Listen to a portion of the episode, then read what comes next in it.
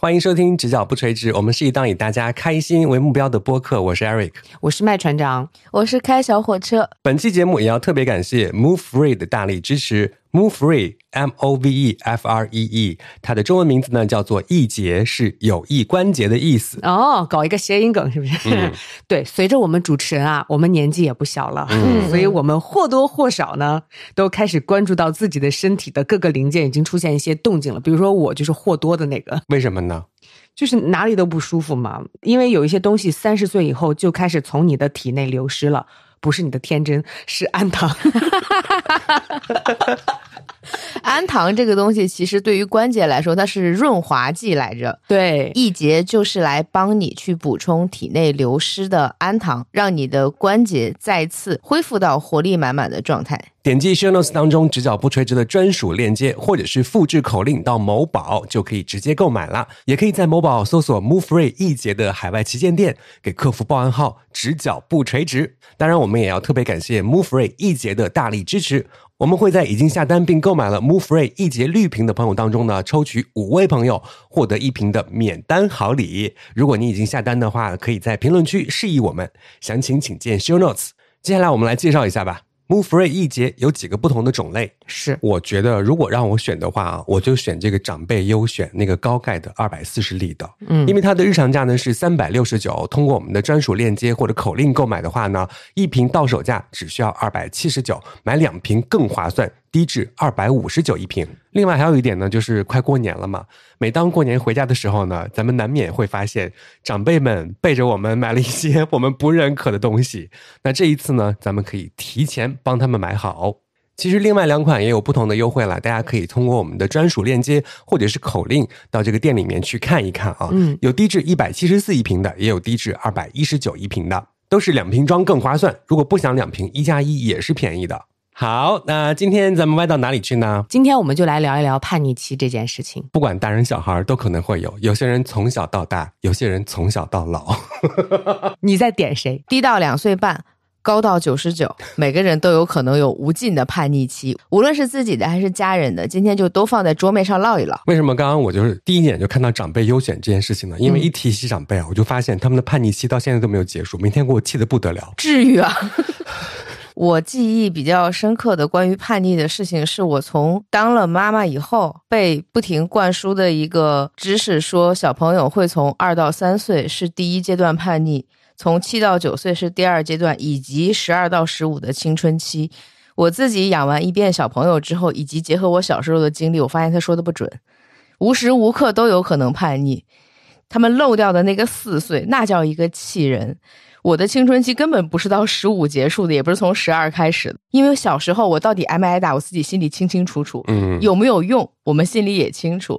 一家一个过法，我觉得是这样子。所以不管是小孩还是大人，总是有这个叛逆的时候。那咱们就从年龄开始吧，从小数到老，咱们开始吧。我们小时候的叛逆肯定都是大人告诉我们的，等到长大了以后，是吗？就是不记事儿的那个时候嘛。我现在听听，我觉得我的确该挨打的一件叛逆的事情。我先来起个头，好吧？嗯，好。就是那个时候有那种反季节的西瓜，反季节西瓜就会很贵，然后都是切芽卖嘛。冬天的时候，然后我妈不给我买，但我想吃，我就冲到人家那小摊前咬了一口。你几岁啊？不知道，他只好买下来。很酷哎，这个办法我小时候没有想到。天哪，我怎么做不出这样的事情？因为你没有那么爱吃东西吗？我觉得你这个不是叛逆，这是美食的诱惑，直接上嘴了。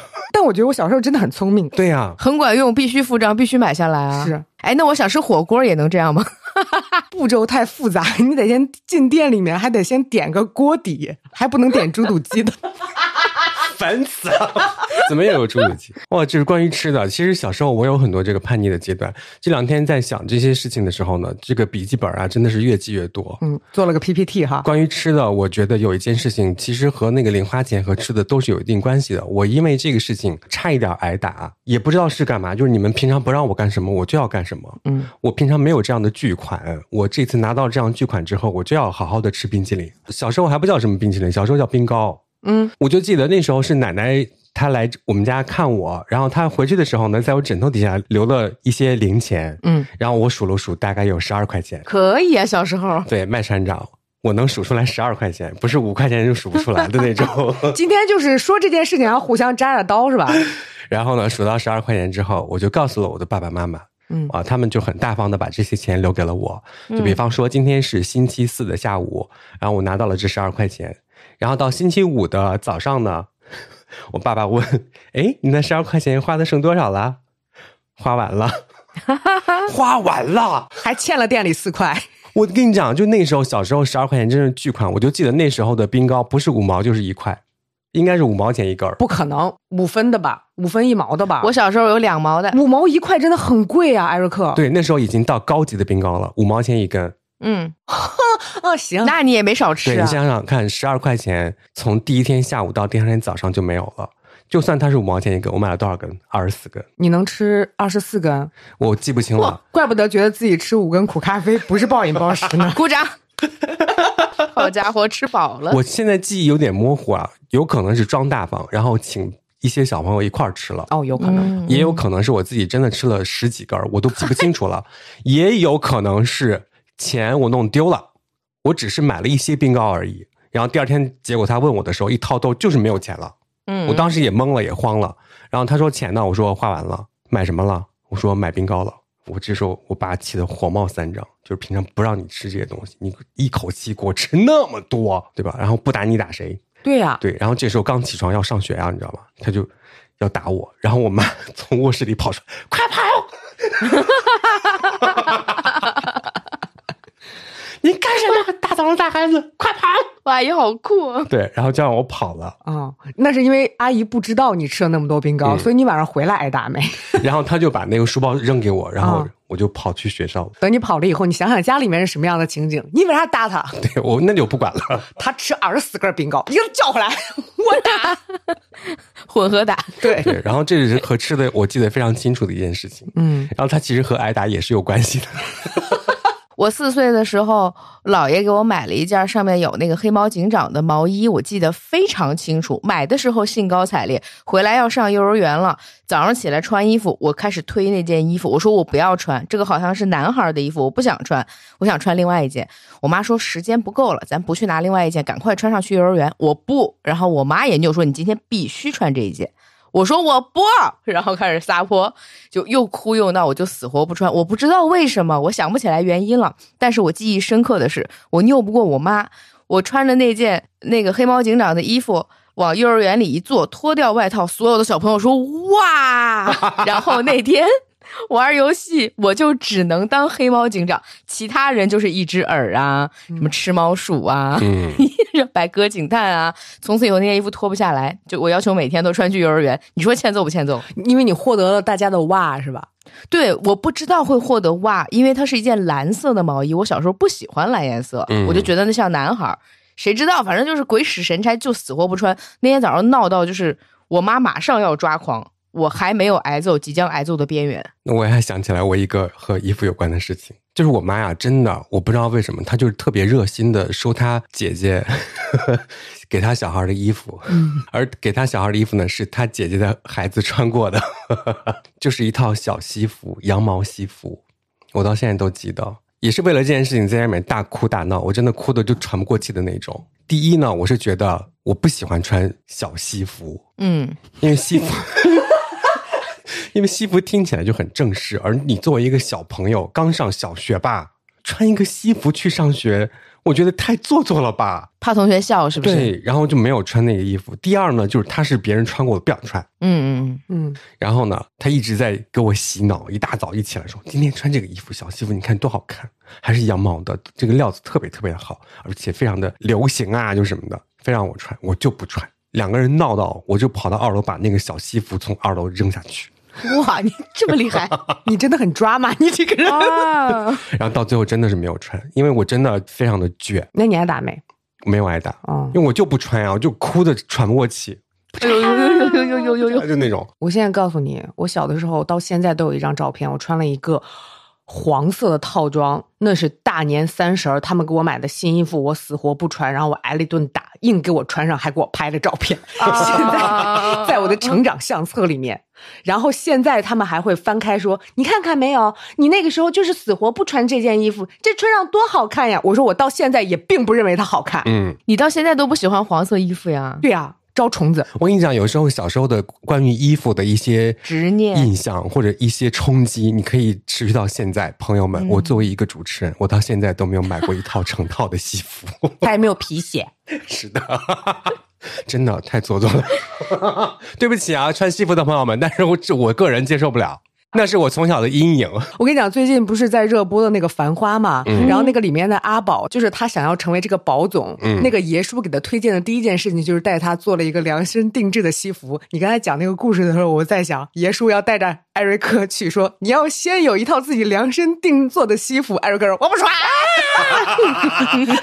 所以他没有变成，他没有变成黄河路的艾总。爷叔气死了，爷叔。我其实看了《繁花》那一段了，我当时也在想啊，如果是我的话，我会怎么办？我就迈不出那个脚呀。他会把做好的西服从二楼扔下去。爷叔七十多岁了，气得不得了。也许那时候可能会转念了，毕竟不是穿剩下的，毕竟是一个崭新的，而且是为自己量身定做的。嗯，谁知道呢，艾总。烦人。然后小时候还有那样的场景，就是不写作业。我们没有，你说你的吧。我有，你说吧。就我不知道我妈就为什么就会那么相信她的儿子。我就记得一年级的时候，每天回家的第一句话就是：“妈，老师没有布置作业。”哪一个正常的孩子回家会第一句说这件事情啊？哪个正常的家长会信呢？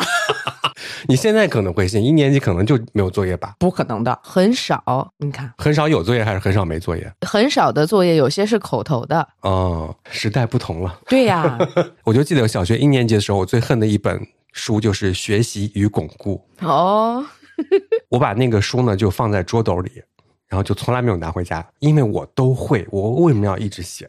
有有有，因为小学一年级老师布置的作业都是那种重复性很高的，对，让你一个字抄一百遍，抄五十遍，然后这个课文背诵，然后抄什么的，你都会啊！我抄什么抄，麻烦不得了。一年级快上完了，我不知道是哪个同学啊，嗯，在打扫卫生的时候，从我的桌斗里翻出了我的学习与巩固。我们语文老师，我不知道他是感情非常的充沛还是怎么回事，他把我叫到办公室，他哭了。他哭着训我，他说：“你表面上看起来是一个非常听话的孩子，你每天都那么的听话，我没想到你会骗老师。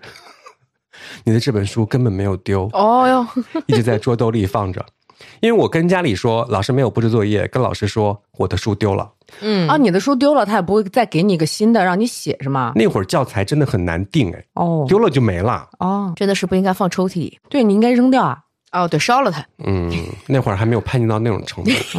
然后到最后啊，请家长啊，嗯，然后我妈在家里训我，让我在那儿写作业，补回来是吧？对呀。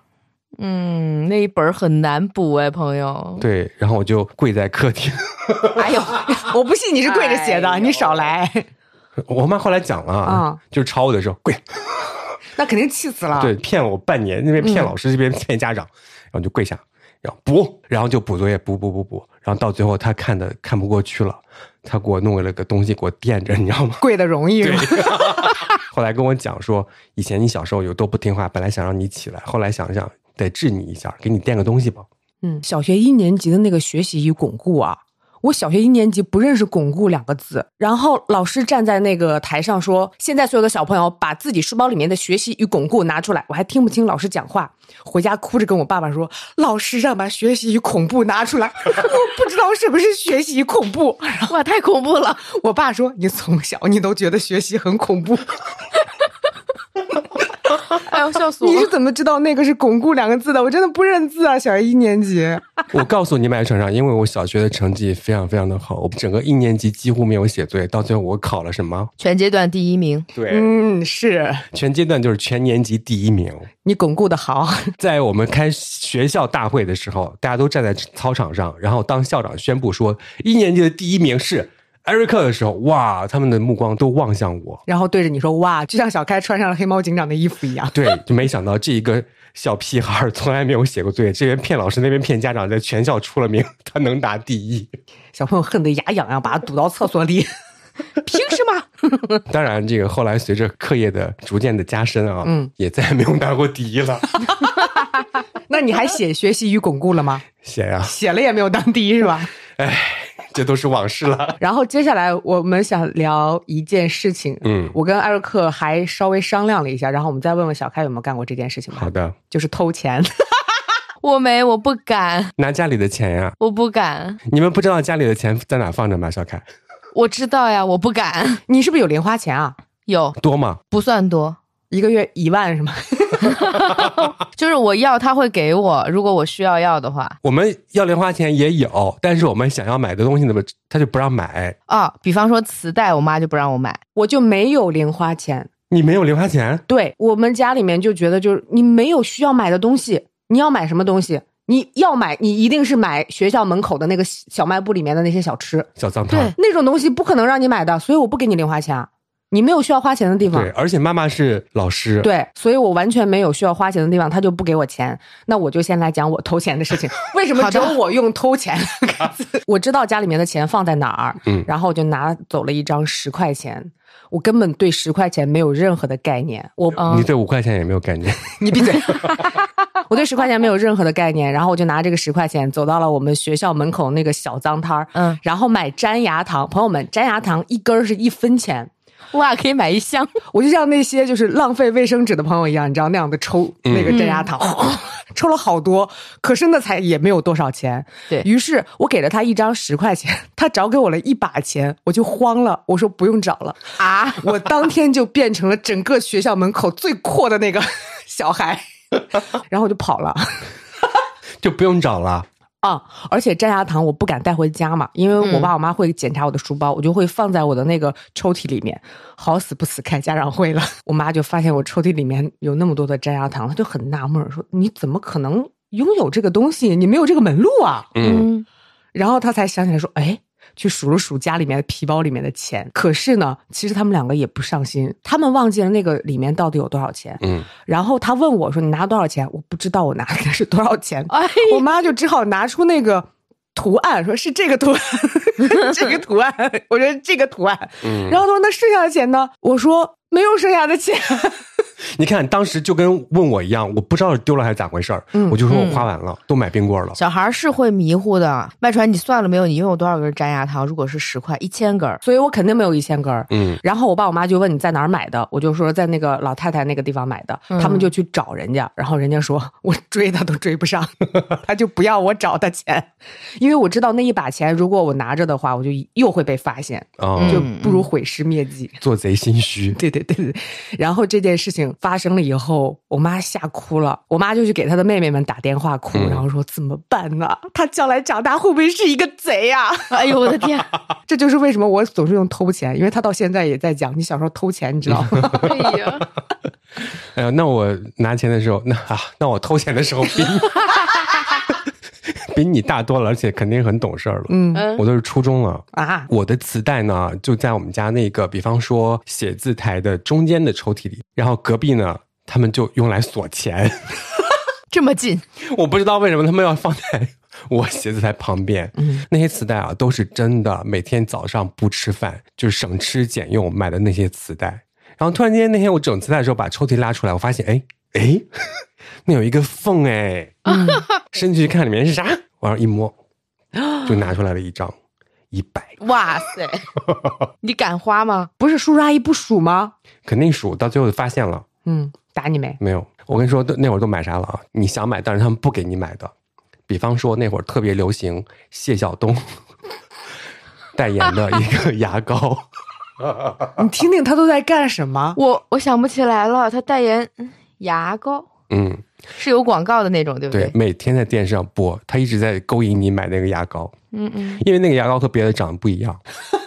你你竟然拿钱去买牙膏了，我还以为你会去买那个当代歌坛之类的。订了一年，嚯，你真的很阔耶！啊，四块五一本哎，你很厉害。然后呢，就买那个什么，就是那个他代言的牙膏，跟现在比，就跟现在的物价相当哎。那很贵了，因为之前别的牙膏都是那种就是铝管的啊，什么管的，两块、三块、五块。对，他是第一次我看见那种塑料管的，看起来特别高级，就买这些不中用的东西。哥们儿，我真的就是从独居开始，我才能想起来买牙膏啊。对我从来就没有操心过说看广告说，哎，我想买这个牙膏。我小时候很爱看电视，然后每天看广告。谁不是啊？但是我真的没有想过买牙膏。小开，你有关注过牙膏没有吧？我小时候有钱只会去买锅巴。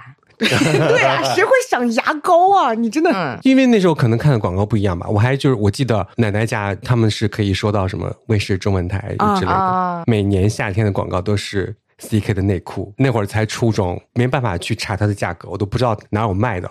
如果当时找到了，我就买了。天哪！然后突然间有一天呢，我回到家之后，我发现气氛不对。他们俩啊，就是我爸就不说话，吃饭的时候。因为他可能是不知道怎么办，他俩可能已经商量好了要不要打我，然后我爸就不吭也不说话，然后这个时候我妈真的是前所未有的温柔，就他们商量好的是以这个温柔的方向来教育我。我觉得他们商量好要杀了你，特别的温柔，让你吃最后一顿饭。如果是我爸开口的话，那肯定要挨打了。嗯，但是那他那天从头到尾都没有说话，然后换我妈过来给我交心，然后到最后说以后不能这样子，用爱的教育来教育我。拿了多少？跟你说数了吗？没有。本来家里要买房的，对，全被我买牙膏了。就是我发现我们家对我好像是唯一一次爱的教育，就是这种，嗯，就是事儿大了不能打了，对，用爱的教育。是的，嗯，因为我前我不是前段时间，因为我 也咋了？前段时间咋了？我小时候把家沙发点了，反而没有挨过打。哦哟，对他们就是一直在教导我，嗯，说人不能。人不能点沙发，人不能烧自己房子，可能是越事儿大越害怕给孩子留下阴影。对对，就是这样子的。小事儿你作业没写，揍你一顿，可能就是这样。我小时候因为偷吃零食挨过一顿揍，是因为我没说实话，应该是拿了五毛钱，回家之后呢剩了四毛七，我妈就说：“哎，那三分钱你买什么了？”我买了学校门口那个类似像。丁丁糖的东西，它按分卖的，三分钱一小块，五分钱一大块。我吃了那个，但是我妈跟我明明确确说过，说那个东西它很脏，你不能吃。我呢又不太知道物价，我就说我买了个橡皮。我妈说橡皮多少钱？我说橡皮一毛二。我妈说哎，那不对呀，四毛七怎么剩出来的呢？我说啊，数学开始不好了。这个时候我说不知道，反正就买了橡皮。橡皮呢？吃了。嗯，橡皮丢了，就大概是开始扯谎。后来你就发现说这个谎哈，越扯越连不上。我妈试了两趟，发现我在说谎之后，她本来正在收拾碗，啪，筷子往桌上一放，然后二郎腿一翘，说某某，就是指着我说，你今天不说实话，这个事儿过不去。说买了什么，然后开始哭，然后还不说，然后巴掌就拍到屁股上了，说。然 后呃，叮叮糖买多少钱的？忘了吃了吗？吃了。从此以后不敢吃叮叮糖，我长到现在我都不敢吃那个东西。就是门口老头现在也有卖的，骑一个小车，后面有个小箱子，他拿那个。锤子敲下来一小块，类似像蜂蜜膏的东西，就是那个东西。就你刚刚描述你挨吵的那个场景，你说阿姨这个 筷子一扔，嗯，然后二郎腿一翘，然后就问我起鸡皮疙瘩来，你就开始害怕，我害怕呀。我妈就这样 害怕，你害怕个数大的，为了三分钱对不上账，太难受了，朋友。那你肯定也数不出五块钱，小开，所以你没这个故事，数不出来，以后不笑你，数不出来，怎么回事啊？咱仨的数学就指望你了，艾瑞克。他拿一百，然后他全花了，他不用。数还是二十几个冰棍呢？你不像你们还留四毛七干嘛呀？真的是还不如不留。要精还是你比我精一点？真是啥玩意儿？我觉得小时候还有一个看起来非常羡慕别人的那种叛逆的点。我如果一说出来，大家小时候可能都会有这种哇，别人带着这种光环的羡慕。嗯，有一年春节，我表姐没有回家过年。哇塞，多大？她大一，好爽，好自由。在我这个。弟弟看起来，天哪，他就是神，大逆不道。他居然做出了这样叛逆的事情，我也想做，我也不想在家过年。啊，我没想过这个事儿啊，特别享受过年是吗？我没享受，但我就觉得应该。你看，嗯，不叛逆。对，可是他不回家过年的话，他又没有压岁钱呀。也是。那里外里有点亏，听着。我就觉得他当时哇，真的那个光环就是到巨大，没有回家过年，为了学习，你知道吗？谁知道是不是学习啊？肯定不可能，大一谁大一学啥？大早恋了。嗯，我觉我觉得是大一也不叫早恋了。回来问问他。然后第二年呢，我不知道为什么，我就去了姥姥家过年，让我吃什么我觉得不行，我要像去年的姐姐一样，我要做出一些不一样的这个行为和动作。其实我也真的不知道吃什么，过年的饭不就那些饭吗？嗯，都吃腻了。然后我就说我要吃方便面。哦 呦，然后大年三十我也在吃方便面，初一我也在吃方便面，而且要吃那种泡的，不能是煮的。然后呢？不够叛逆吗？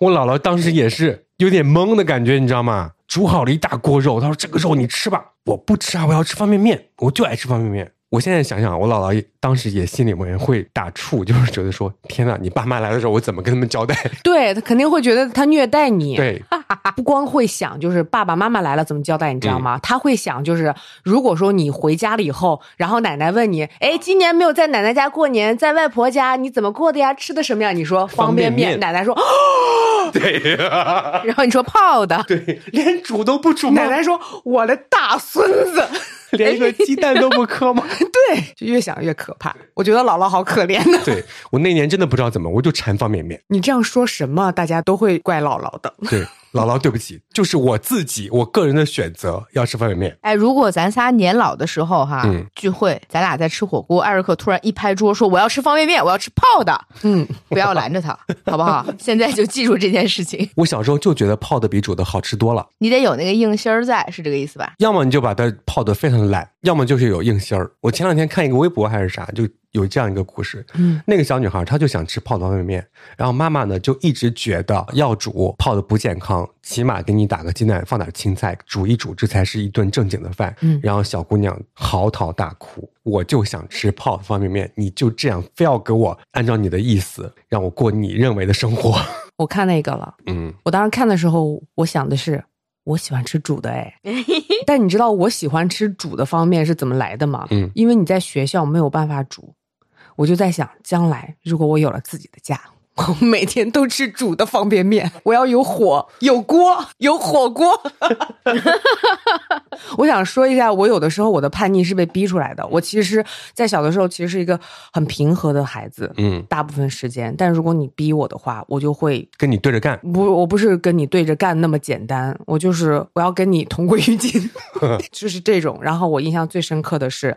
我妈妈跟着家里面的其他的亲戚去桂林玩了，她把我寄养在我三姨家，她不知道怎么样和一个小朋友相处，所以说我经历了一个非常折磨人的暑假。首先，她把我带到单位，然后强迫我跟所有人打招呼，而且你让我打招呼就行了，你不要再让我 social，你知道吗？嗯，他让我 social，他给了我一包花生。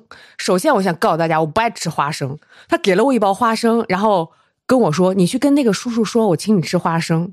当你自己都不喜欢吃这个东西的时候，你就不想去请别人吃。而且我不认识那个人，你为什么要跑到一个陌生人那个地方，然后跟他说我请你吃花生？我就离他们单位出走了。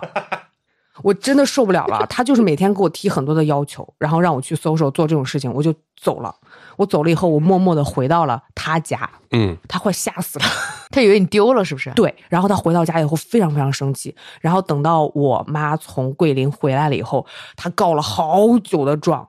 他告完状了以后，我妈实在是没有办法，就打了我一顿吧。嗯，哎。然后我就开始哭。我哭的时候呢，我我妈就决定要哄哄我。这个时候，我三姨又说：“你不要哄他。”他犯了那么多错，为什么要哄他？我的天！你就让他哭，我看他能哭到什么时候，我就不能听到这种话。嗯，我就一直哭。我的天！我就一直哭。我妈就在收拾行李，我记得特别清楚。我其实已经累了，我已经没有眼泪了，但是我一直准啊啊！我要发出这个声音，然后我妈也就硬盯着，就是我不回，我也不劝你。我妈后来实在受不了了，然后对我说。你别哭了，我其实就等这一句话，你知道吗？你别哭了，我说好。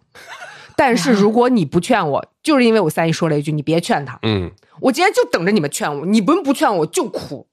我这个叛逆就是被逼出来的。其实没有必要，嗓子就从那会儿就练好了。不是，这是还是听周杰伦的歌，都怪周杰伦。算了没？哭了多久？早上开始告状嘛，可能比如说七点钟开始告状，告到八点，然后挨了一顿打以后，我应该是哭到了中午十二点，因为该吃饭了。嗯，该吃午饭了。好久啊！哎呀，我就一直哭。天啊，体力好好呀！我有的时候就是不能听到别人说有本事你怎么怎么地，我就会朝着那个地方去。有本事你这一期播客你剪啊！但我没本事 剪播客。我现在长大了，我有一些情商，是进退了。哦，对，我还有一个特别犟的事情，这个是比较小的时候，有一点是被别人逼的。你们有没有住过那种楼，就是厕所跟洗手池是大家公用的？嗯，大家邻居就会特别的热情，然后特别的亲。我到现在都记得邻居叫做小周阿姨，给了我一个娃娃，他家也有小朋友叫倩倩，倩倩就哭了。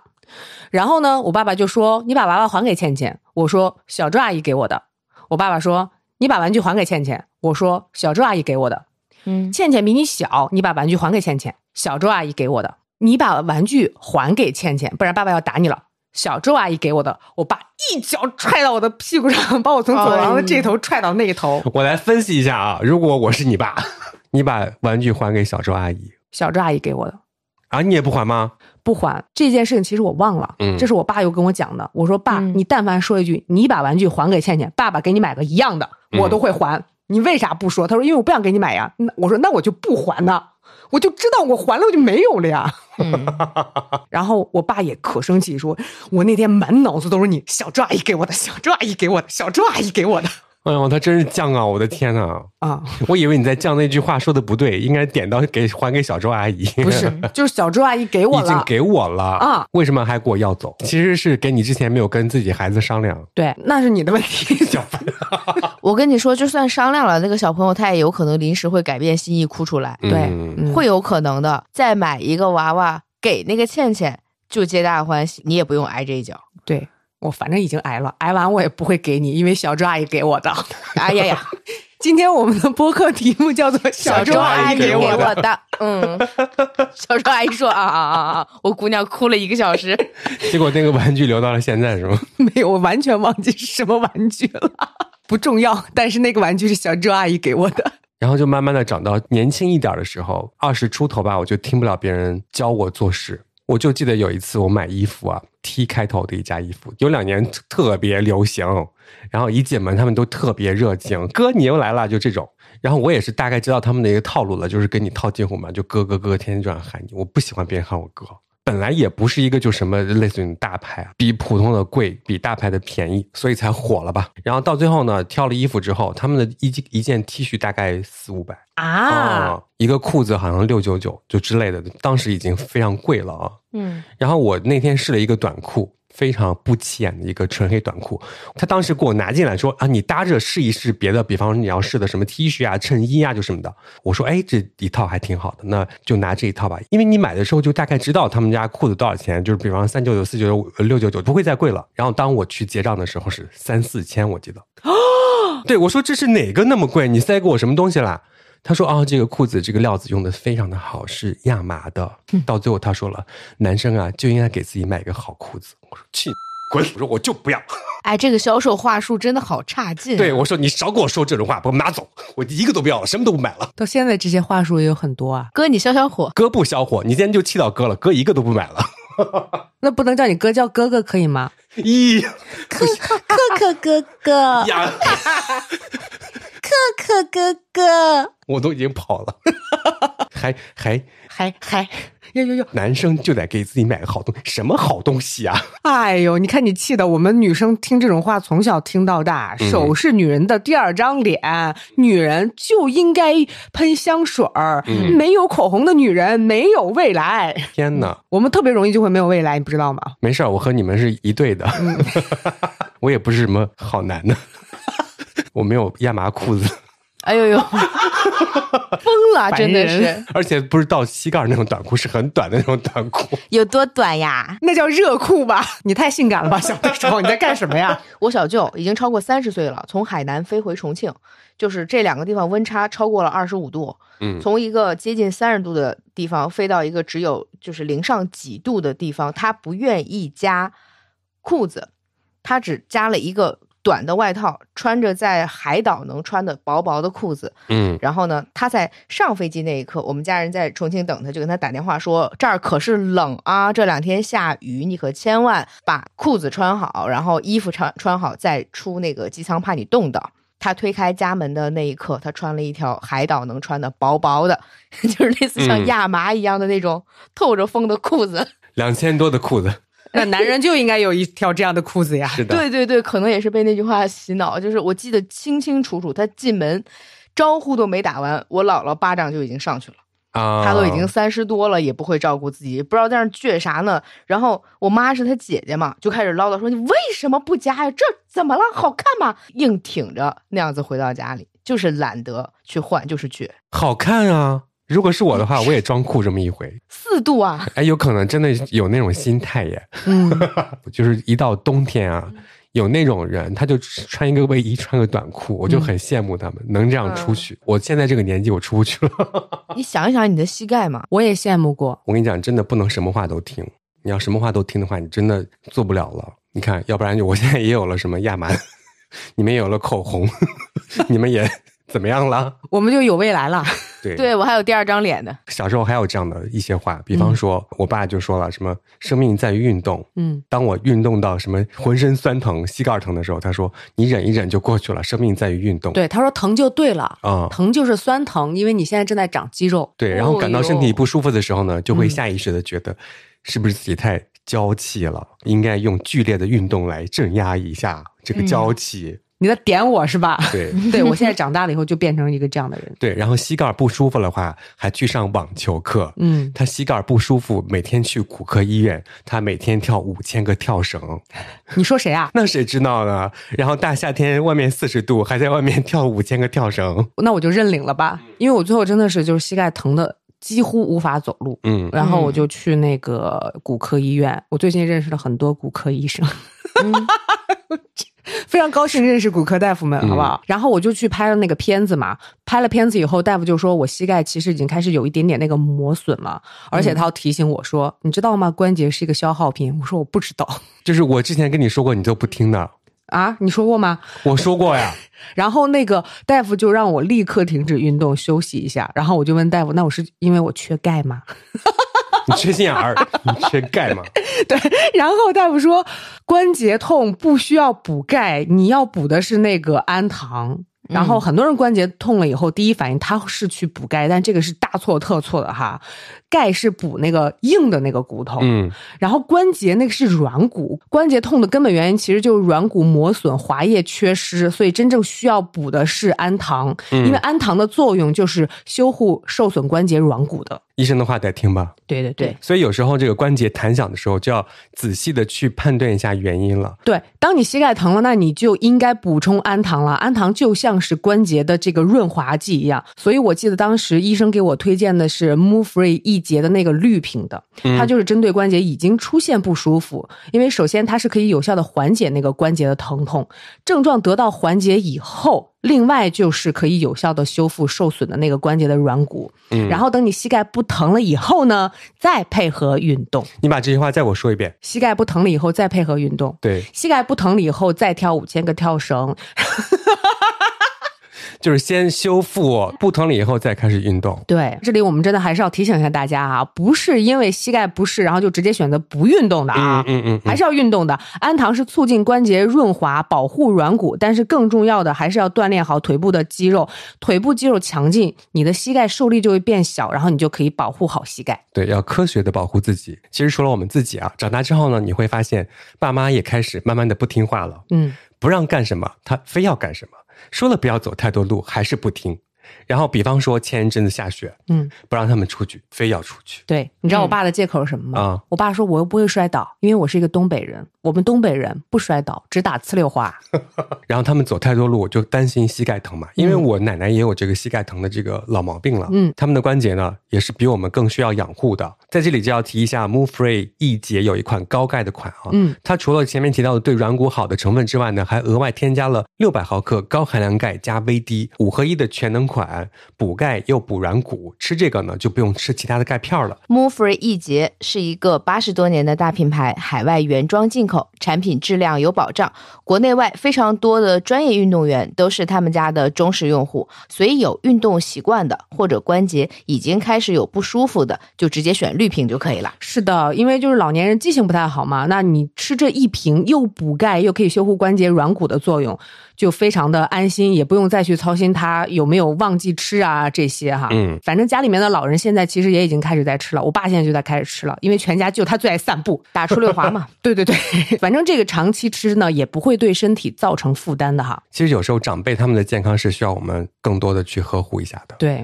要看好他们。你不要说你去吃这个，你买那个，他不会买的。你给他买好，你说不吃就浪费钱。对，就他们说我不做这件事，你说钱都花了，他们就该用了。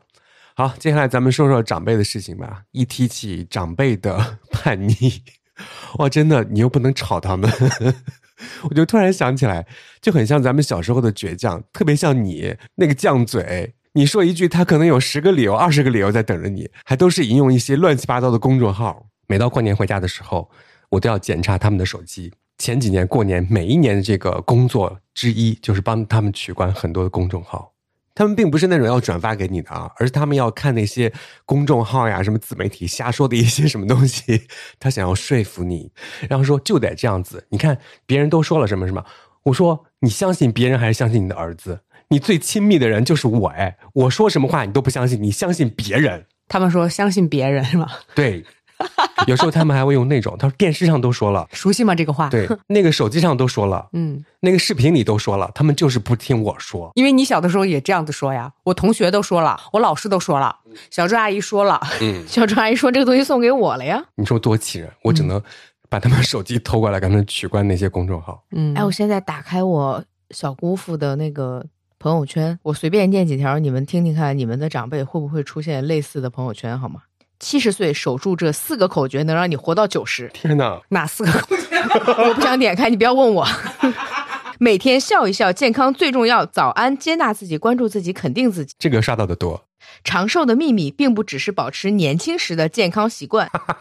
年过七十，具备这三种特征的人，多半会长寿。哦，我最后一个字已经被多到湮灭掉了。他每天大概发十条，嗯，开始我还会跟他说这里面有些地方说的是不对的，后来我发现他不听我的，因为他女儿是我表姐嘛，我就会截屏给我表姐看，我表姐说管不了，对你如果说他可能会生气。后来呢，他们慢慢的不转发公众号了，嗯，他们开始刷抖音，是的，我的天啊，朋友圈里面都是他们转发的视频，嗯，光看标题你就知道这一定不可信。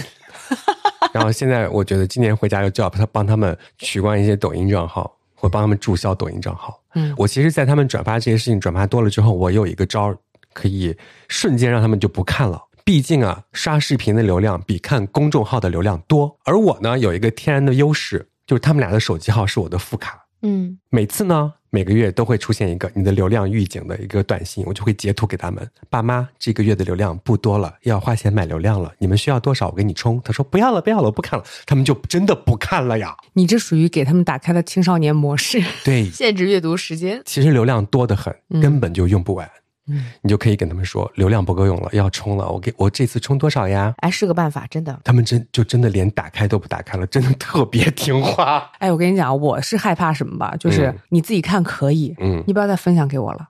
嗯，你分享给我的话，你就是让我想要掐人中。嗯，我刚才找了半天，我跟大家分享一下我的三姨在群里面发的情商训练七法。好的，情商训练七法，第一条，把看不顺的人看顺。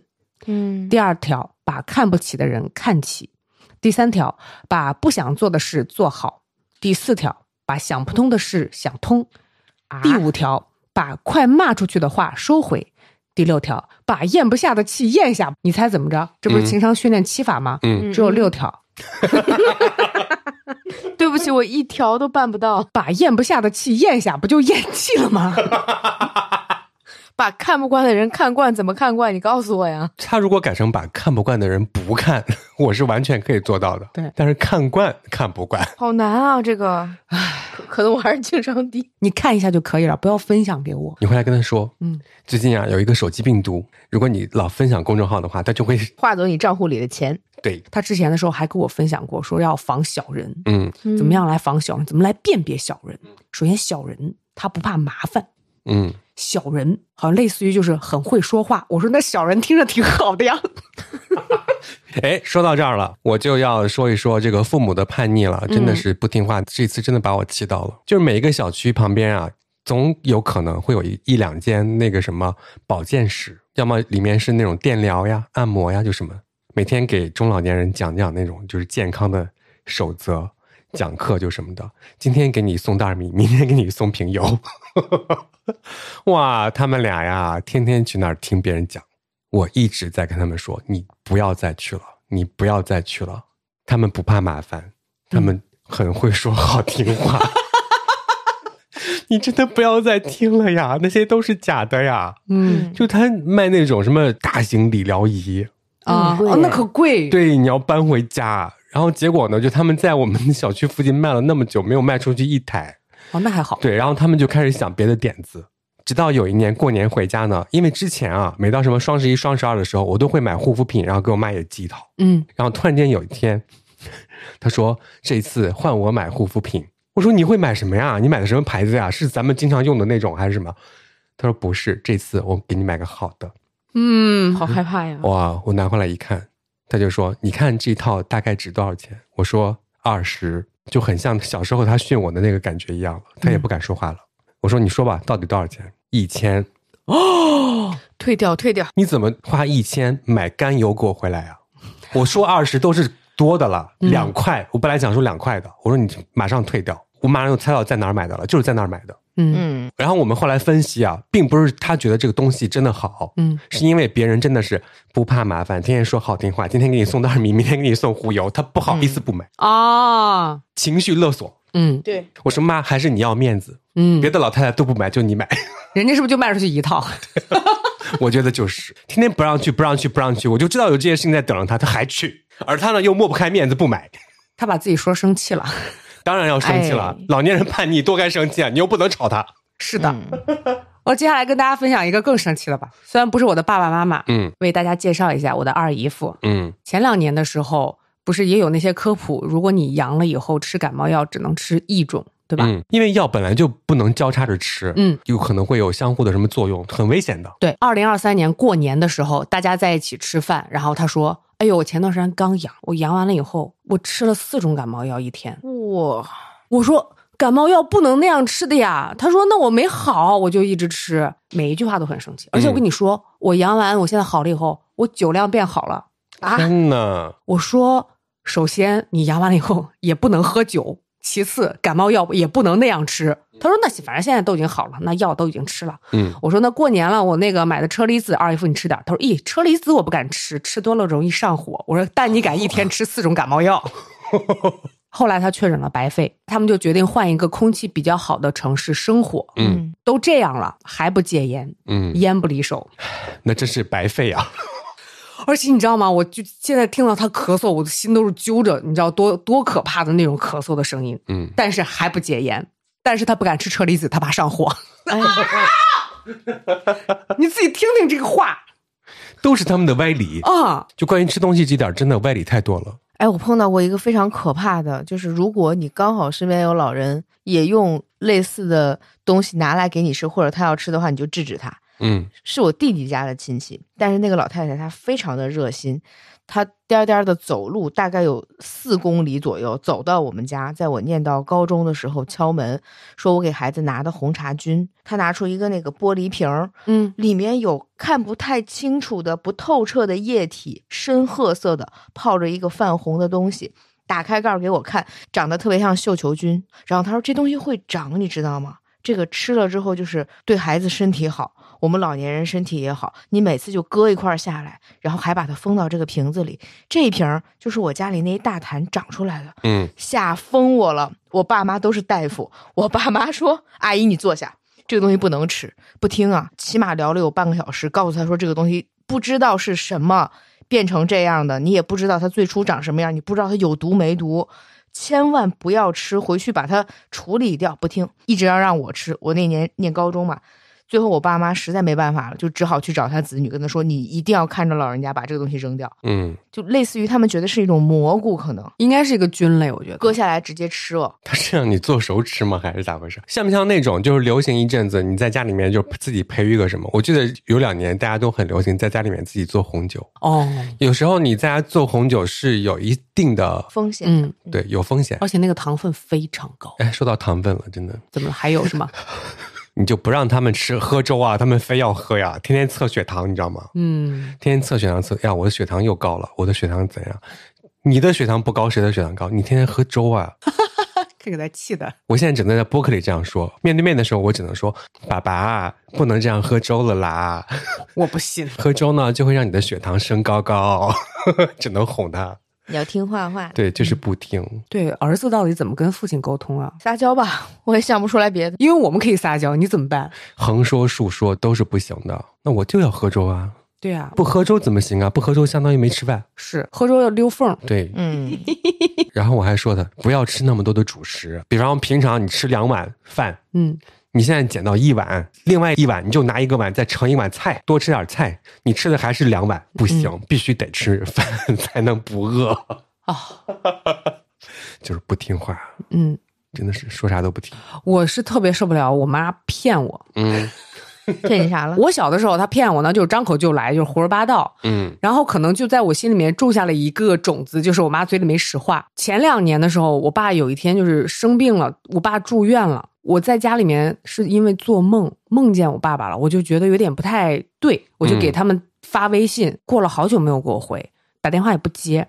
后来他又给我回了一下，说：“我我在看电视呢，怎么了？”我说：“那我给你打电话，你怎么不接？”他说：“我这会儿有点忙。”我还是觉得不是很对劲，然后我就给我妈打电话，我妈说：“啊，你爸在忙啊，什么什么，就这样子说。”哎，你就信了。直到过了好久，他才跟我说：“啊，你爸出院了。”我说：“为啥不跟我说呢？”然后他说：“跟你说能干啥？你能请假回来吗？”我说：“可以啊。”他说：“但是不需要你请假回来呀，我照顾你爸就可以了呀。”我说：“那谁给我回的微信？”他说：“我拿你爸手机给你回的微信呢，哎呦，就是一定要这样子。所以他们现在说什么话，我就是视频电话确认。嗯，你这样子逼我有什么意义呢？我现在不信你们说的任何话。嗯，叔叔阿姨，我教你怎么用 AI，真的很生气。然后他现在就是，哎，我本来要说啥，我期望了。他有跟我发过誓，他说我以后不会再骗你了，你可以相信我说的每一句话。嗯，然后就是前两天他摔了一跤，他没告诉我，我给他们打电话，然后我爸说我在下面拿快递呢，我还没有多想，我说爸爸你买的什么呀，爸爸？然后嗯我给你妈买的那个跌打损伤的药。哦 前两天买手机的时候摔的，回来了以后不跟我说，手都碰破皮了。哦，我真的气死了，你知道吗？就是你说的话，李老师，你嘴里有没有一句实话呀？李老师，啊，隔空喊话了，开始。然后还练瑜伽。对，而且他练瑜伽是这样的，如果说真的有任何扭伤的话，他就觉得没有事情，他会继续练。他就觉得如果扭伤了之后练了个瑜伽就好了。对他觉得瑜伽可以治百病嘛，锻炼身体行，不能一直轴在里头。但他现在又觉得自己很健康。他说：“你知道吗？我练六天会歇一天的。”我说：“好好。嗯，哎，前两天我咱俩是不是也听见谁说练六天歇一天了？哦，练六天歇一天是对的，但是是在你不疼的情况下。是啊、嗯都去骨科医院了。你们家人谁都别说谁，你们都一样。那证明我是亲生的。咱们这样吐槽一一圈下来，发现咱们和他们都一样。我觉得这个叛逆啊，这个倔强啊，这辈子都改不掉。也不是谁对谁错的问题，但我觉得就是他们错。那个，你想想啊，就比如说他们在小的时候指责你叛逆，他说你挑食，还不是因为他们都买他们自己喜欢吃的东西。我后来跟我爸讲了这件事情，我爸想了一会儿说有道理啊。这是我爸就极少数的就承认我说的是对的，你知道吗？嗯，这个时候心情怎么样？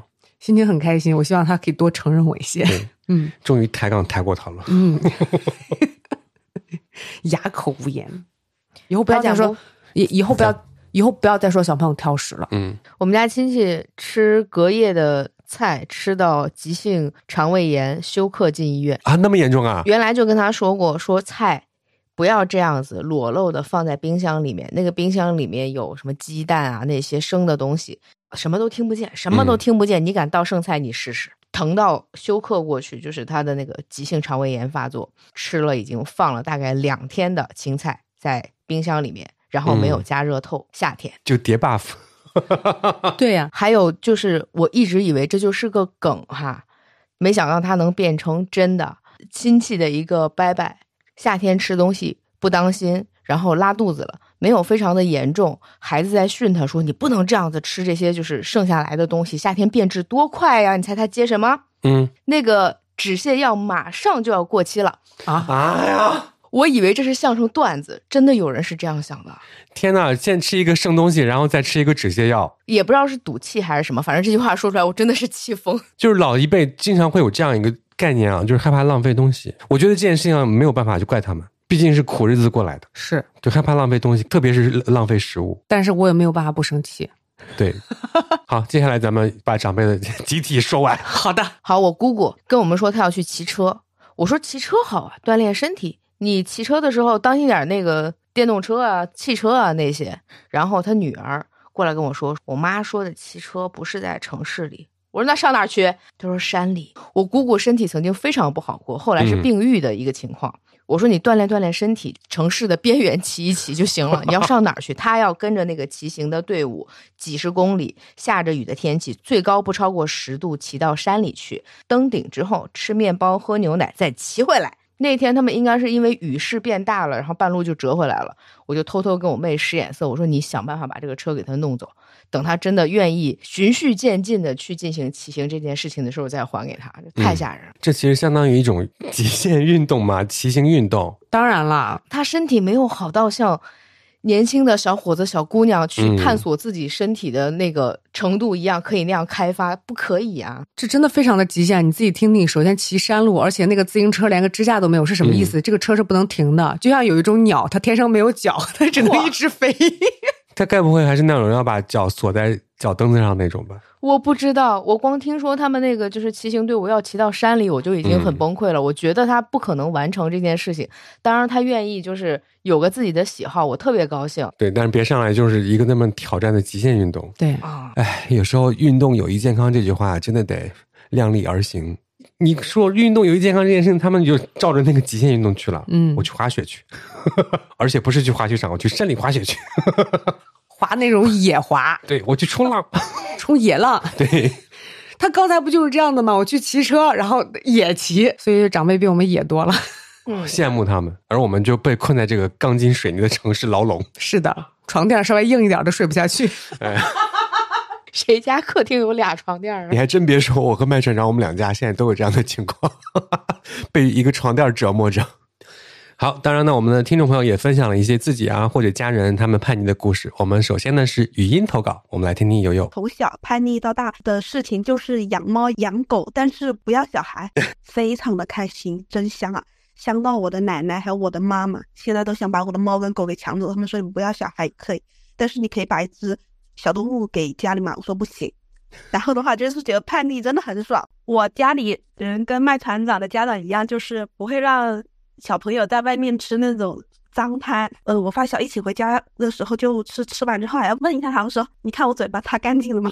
”好熟悉的一句话呀！还有相互花气说：“你闻出来了妈妈把那个味道啊，那个样子全部都。”给搞干净之后才敢回家，然后也不敢不吃饭，因为你一不吃饭，那就说你是不是在外面吃了什么，回家不吃饭。真的，现在想起来都觉得好香。检查检查嘴巴，我我还要看牙哦，牙上有没有辣椒粒？我怎么没经历过这样的时段呢？真的，你现在都不吃辣条，从小到大没吃过吧？阿姨偷偷在家吃辣条吧？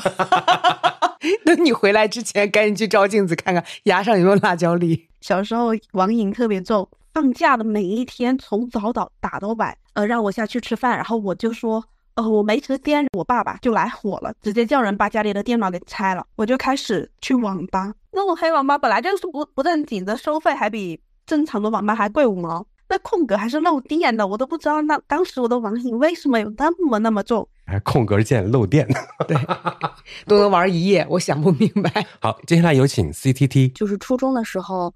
嗯，电视上说要播那个《流星花园》了。我的同学就是有一套 VCD，就是这个同学借回来，然后跟另外一个同学约好说周末可以去我们家一起看这套《流星花园》的 VCD。带回了家之后，跟我妈妈和爸爸说，明天我约了同学回来看这套 VCD，我们要看《流星花园》，因为电视上说好了要播，后来禁播了。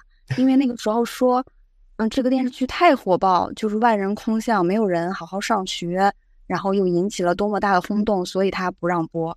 然后我们要决定一起在我们家里看 VCD，然后我妈妈就坚决不同意，就说那他禁播一定是有理由的，那你们也不能看。然后我就会觉得很没面子嘛，因为跟同学已经约好了，而且我觉得这是一个很正常，它不就是一个偶像剧嘛？父母不会去了解这个内容，他们就觉得既然禁了，那你就不能看。然后就晚上吵得很凶，嗯，在家里我记得在厨房里就是吵到。我跟我妈妈已经没有办法正常交流了，然后我当时就安慰自己，我说那算了，我就把这个家当成是我活下去的一个地方。他们给我地方住，给我地方吃，等我有了自理能力，我可以工作养活自己的时候，我就离开这里了。嗯，那天他们还是让同学正常的来家里看了，他们很担心我没看到什么不好或者不健康的内容，所以一直坐在旁边陪我们一起看。然后我妈妈后来就自己迷上《流星花园》，看的特别开心。然后说：“哇，这四个男孩子，哇，他们怎么能长得那么好看？哎呀，真的是啊！一会儿替人家什么花泽类操心，一会儿又替人家那个什么言承旭操心，哎，就总之就是喜欢的不行。然后看了好多遍，然后在很多年之后跟我提起来，说：哎呀，你看那个 F 四，他们现在变成什么什么样子了？然后我就很气，我说：你忘了当年你不让我看了吗？后来就是你回家了以后，他说：杉菜，你看妈妈。我们家当时就是这样子啊，我一回家，杉菜，你看妈妈。”他也不管他是儿子女儿，他就只管喊山菜。你看妈妈染的心头花。我是小李，就是我小时候比较龟贼，然后我妈就特别生气，然后她又恨铁不成钢，所以她就会北方家庭嘛，她可能会把我打一顿。然后她打我的时候，几乎每次就会你错了没有？然后一开始我可能会说我错了，但是后来我就我没错，然后我妈就把我吹一顿，我开始哭。然后他问我错了没，我还是没有错。最惨的一次可能是把那个塑料凳子打碎。自那一战之后，我就在家里面出名了，就是金刚不坏的身体，然后 叫像驴一样犟。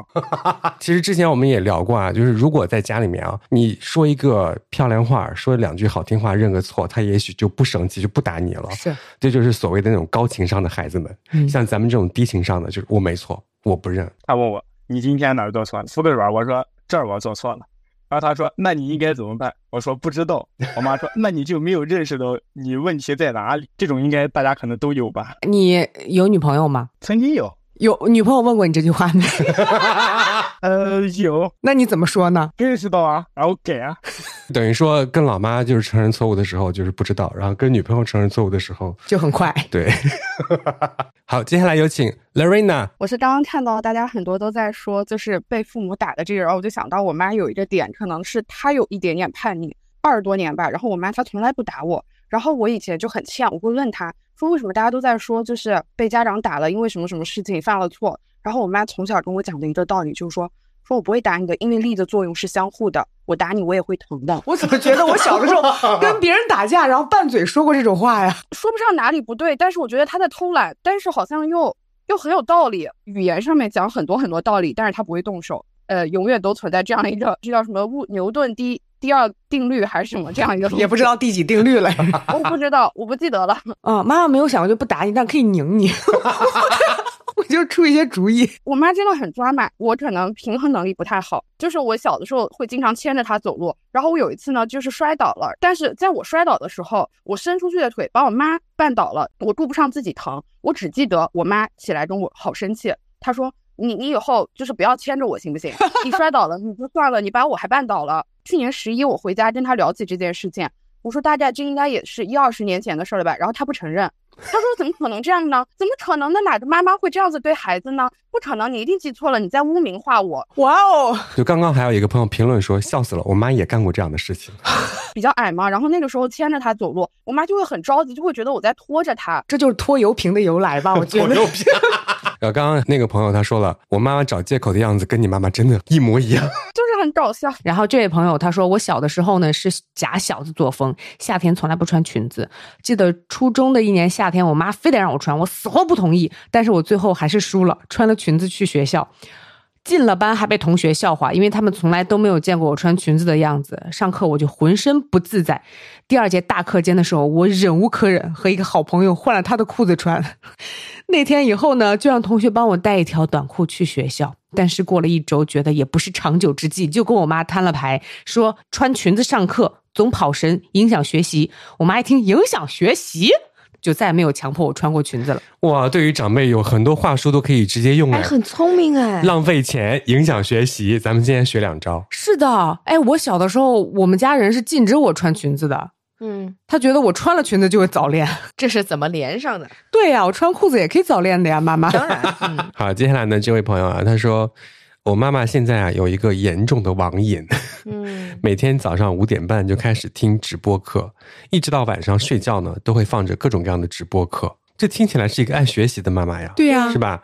她说，虽然是学习唱歌和练钢琴，但是一天都会坚持十二个小时以上，我也是受不了。她说，我自己呢，最叛逆的时候就是初中啊，放假离家出走两个月，在网吧待了两个月，啊，网吧老板还挺好的。那当然了，我那两个月呢，就住在他们员工的宿舍，还管吃管住呢。我就去网吧的时候付网费就行了。哎现在想想啊，自己那个时候也太虎了，就特别感谢那个老板。青少年话说我那个时候呢，是偷拿了奶奶送我的金项链和镯子卖了，作为离家出走的资金。天哪，所以呢，我和我妈都是网瘾少女，我也不好说她什么。恁俩可不一样啊！性质不同啊。这气的河南话都出来了。你俩可完全不一样啊！阿姨是天天上网课，听着很老实，你知道吗？时间只要足够长，她甚至可以出专辑、开演唱会。真的，你现在不也是一天十二个小时以上拿着手机看吗？但你在看啥？对，阿姨在看啥？你在看科目三。然后这里面还有一个角色是奶奶，嗯，对，奶奶的的金镯子跟金项链去当网费了，真的住在网吧两个月，我接受不很了。危险的。嗯，好，接下来这位呢，他说我小时候应该算是比较乖巧的孩子了，从小呢都不用爸妈操心作业，会自己回家写完。到了比较好的初中，中考也超常发挥，又到了最好的高中之类的啊，就是等于说一路都是好学生的那种。嗯，唯一的叛逆呢，应该就是从初中开始追星。那时候零五年看超女，开始喜欢周笔畅，然后呢就用爸妈的小灵通给她投票，省下生活费买杂志，偷偷藏在柜子里。每次买专辑还说挺便宜的，还和杭州的一个笔亲成了笔友，经常互通书信。我的大学呢是在北京，高三的暑假和爸妈说是跟好朋友一起去，提前看看什么环境啊，就之类的啊。其实，嗯，是去看周笔畅的演唱会。然后等再长大一些之后呢，就发现我用小灵通投票没有删除那些短信。妈妈每次收拾家都会收拾书柜，就能看到我买了多少杂志。嗯，哪是什么熟悉学校啊、熟悉校园啊什么的，明明就是去看演唱会了，他们都知道。只是睁一只眼闭一只眼罢了，甚至还会时不时的问问我比亲的朋友最近怎么样。嗯现在呢，我也当了妈妈，就深感那个年代，如果我的女儿追星和不认识的网友来往密切，一起去北京看周笔畅的演唱会，我可能做不到妈妈那样的包容。真的很感谢妈妈那时候对我的叛逆啊，是睁一只眼闭一只眼的，让我有了很多的回忆和朋友。但是也请你对自己好一点，叛逆的更爱自己一点，爱你妈妈，此生不后悔做你的女儿。哦，哎呦，要哭吗？只脚不追之碰哭精。以后你们不要这样的勾我的眼泪，哎呦，干嘛？每次让你们分享点搞笑的事情，到最后还得给我升华一下。嗯，这位朋友说，上中学的时候存零花钱，偷偷买了睫毛膏，哦，和我一样，但是被家长发现没收了。那个时候读的中学都不让披头散发，更别说是化妆了。但是不免会发现有几个偷偷化妆、留长指甲的女同学。你也和我一样，偷偷涂了睫毛膏以后，觉得自己是尤物吗？你除了睫毛膏，小时候上中学还敢偷偷画什么？画看不出来的口红哦，我可以放心大胆的涂唇油，因为我小的时候有那个唇炎。哦，我最开始涂的是香油，你知道吗？嗯嗯嗯，我涂上了以后，觉得自己简直就是油物。我跟你讲，就高中的时候，如果不长痘，就真的是全人类最好看的时候。嗯，就那会儿真的是又爱打扮又爱臭美，然后只要不长痘就好看。我会偷偷绑头发，就是前一天晚上把头发全部编上，第二天我去学校，老师说你为什么烫头？我说嗯我昨天晚上辫子忘拆了，这个就是压出来的卷儿，我就是故意的。哦，都会花一些小心思在美貌上面。是的，我高中还修眉呢，跟之前讲过，嗯 修成博圆虫。哇！下一位朋友投稿：小时候暑假跟我表哥一块儿都在外婆家住，两个人每天抢电脑玩。有一次抢不过，我就去告诉我外婆，我外婆就维护表哥，我马上就觉得他重男轻女，我就很不爽。我冲进厨房拿菜刀架在脖子上威胁他们，然后我就得到了电脑。我等一下，你架在谁脖子上？当然架在自己脖子上，我哦，那总不能是外婆或表哥吧？你想的有点激进啊，麦船长。我为什么会问这句话？我想跟大家说一下，我小的时候虽然很叛逆，我妈也很叛逆，她把菜刀架在我脖子上威胁我。哦她被我气的就不行了，就是今天我们就是要你死我活，而且她当着我外婆的面，然后大家都拦着，然后我那个时候还挺怕死的，我就屈服了。我长大了以后，我还有想过，我就那个时候如果嘴再硬一点的话，难道他真的会杀了我吗？不可能啊！然后我想了一会儿，我又觉得真的，因为他那会儿真的很生气，他可能会做出后悔的事情。不会的，不会的，他会把刀一摔，然后把你打倒，打倒在地，还犟。我跟你讲，我现在听了我都生气了，你给我犟嘴，我还没有开始犟，能感觉到那个平常是怎么犟的。能有多气人呢？而且万万没有想到，我此刻还在想，如果我再犟一点的话，到底会怎样？接下来这位朋友呢，他说：“我记得小时候贝贝家就风靡小学生圈儿，谁能背一个贝贝家上学，就让同学羡慕不已。小时候呢，就就被爸妈妈妈常说笑成这样，背不直，喜欢趴着写作业。我就一度认为自己需要贝贝家，自己可能会有一个梦寐以求的贝贝家。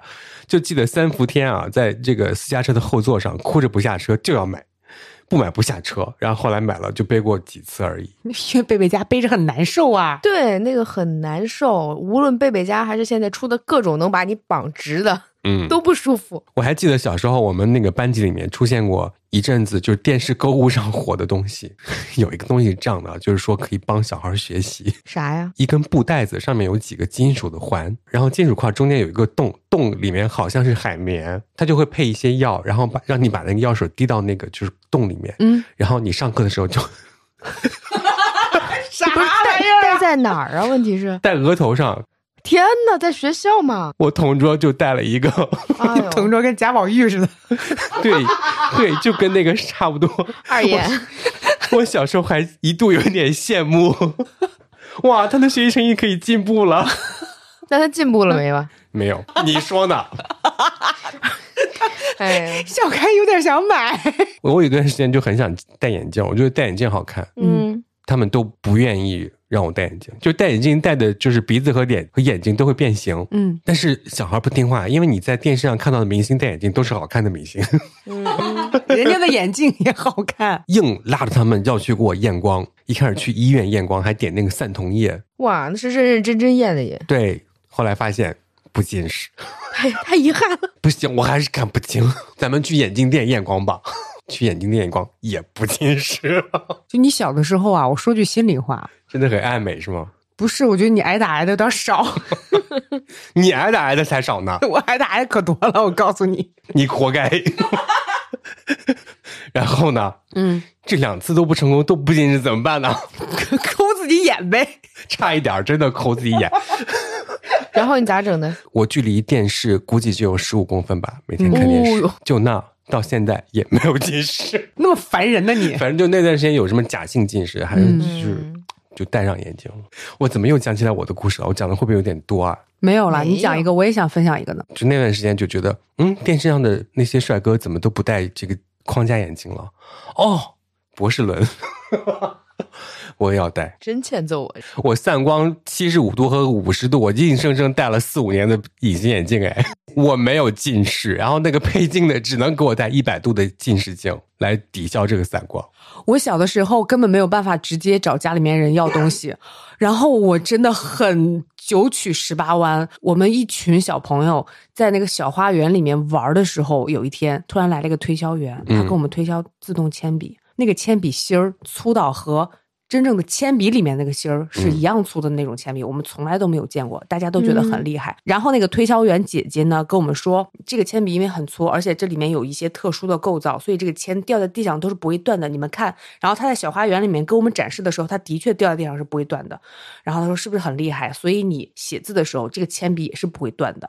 而且这个笔帽呢，它还是一个转笔刀，如果写的稍微有一点秃了，你还可以转。你一支铅笔可以用很久很久，然后你买这支铅笔还会再送给你一盒签儿，就越说越那个嗯吸引人。可是我们都没有钱，就只好跟他说：“哎，姐姐，我把我家地址写给你，今天晚上给我爸爸推销一下。”嗯，他收集了好多小朋友的地址，哇然后约好几点去我家，我记得特别清楚。为什么呢？我就在那个墙后面偷偷的看他敲门，然后给你推荐这个铅笔，然后我爸在认真的看，然后他在给我爸展示这个铅笔不会断，扔到我家的那个地板砖上，啪断了，试了三根都断了。哇这个戏剧冲突我好好紧张呀，就害怕我爸不给我买。结果我爸可能就是觉得这个铅笔那个签儿很粗，嗯，是比自动铅笔好的，然后就给我买了。其实我到最后可能好像也没有用过几次，就是那个其实跟铅笔有任何的区别吗？也没有。你会写字吗？我会写字啊，我那会儿已经识字了，小学三年级了吧，差不多啊、那你先数五块钱，三年级的时候已经数出来了，艾瑞克，十块。哎，我都已经开始偷钱了，那个时候。接下来这个朋友他说，和爸妈一起住的时候呢，偶尔心血来潮开火做饭，他都会默默的站在厨房门口，轻声细语的不停提出一些建议，我都会说 你不要再说了。离开家开始自己做饭之后呢，每次做饭失败，我妈那些曾经听起来让人不耐烦的建议，都会在脑子里回响。我觉得妈妈做到了，她的那些建议你终于听进去了。你认不认？哎，我见过投稿的这个朋友包的包子，包的时候是好的，蒸完之后都跟烧麦一样，全部都是张开口的。那是因为没有听妈妈的建议。哎，下一位朋友投稿挨了顿打，他说我小时候半夜非要闹着吃泡面，我爸就是硬不给我吃，最后揍了我一顿之后才给我煮，也不知道是我叛逆还是他叛逆。揍都揍了，哎，有的时候我挨揍也真的很莫名其妙。因为我小的时候挨打真的挨的挺多的，你知道多到什么地步吗？嗯，我们小学的数学老师找我爸妈谈话，你们不能再这样子管孩子了，管得太严了。嗯，所以我长成现在这个样子都是有原因的，，对，是他们。都怪他们。我触底反弹了嘛，嗯我现在就是天王老子来了，我也要每天跳五千个跳绳。我也要降下去。对就是每个人的叛逆期可能永远都不会结束。嗯，所以不管是在亲情啊、友情啊，或者是爱情啊，就家人这样的任何的关系当中，总会有一个人要示弱。是的，因为你放过别人，就等于是放过了你自己。今天咱们就是拿这些叛逆出来逗个乐，让大家听听看，可能大家都有这个共鸣啊，也可以在评论区给我们好好的评论一下。是的，当然，我们的这微博叫做“直角不垂直”，欢迎大家关注；小红书也叫做“直角不垂直给我们投稿也可以发邮件，我们的邮箱地址是 no no angle at outlook dot com。再次感谢 Move Free M O V E F R E E 一节对本期节目的支持。购买的话，去点击本期节目的 Show Notes 进行链接跳转就可以啦”。。当然，复制口令到某宝粘贴，或者是在某宝直接搜索 “Move Free 一节海外旗舰店”，给客服报暗号“直角不垂直”，就可以得到我们的专属优惠啦。对我们还是首先给大家推荐的是送给长辈的这一款哈，嗯是高钙的二百四十粒，它的日常价呢是三百六十九，通过我们的专属链接或者口令购买的话，会是多少钱呢？一瓶到手是二百七十九，买两瓶更划算哈，会低到每瓶二百五十九。对，另外呢还有一个缓痛的首选啊，那绿瓶呢是一百二十粒的，日常价呢是二百三十九，通过我们的链接或者口令，一瓶到手价是一九九，买两瓶更划算，低至一百七十四一瓶。其实有各种各样不同的搭配，可以按需购买。Move Free 易洁是一个安全有效且有多年专业经验的海外大品牌。易洁连续五年天猫国际安糖品类销售 Top One，一八年全美线下渠道平均每分钟卖出四瓶。如果膝盖真的有不舒服，一定要去医院看一看。需要补充氨糖的话呢，就可以选择 Move Free 一节。嗯，希望朋友们都拥有一双健康、充满活力、没有弹响的膝盖。那我们二零二四年第一期的直角不垂直，祝大家健康开心，拜拜。拜拜。拜拜。你们俩的叛逆期到现在都不结束呀？你也没结束啊？刚才是谁的叛逆期没结束啊？搁那喝。烦死了！我俩人劝劝不住。他今天看一个不知道哪个明星的照片，在那，哎呦，就那就那种，咋了快，我要看。这比你喝甘蔗汁儿，我跟你说强多了。嗯，谁都别说谁。快吵起来了，所以赶快下班。我们再说的话就该分家了。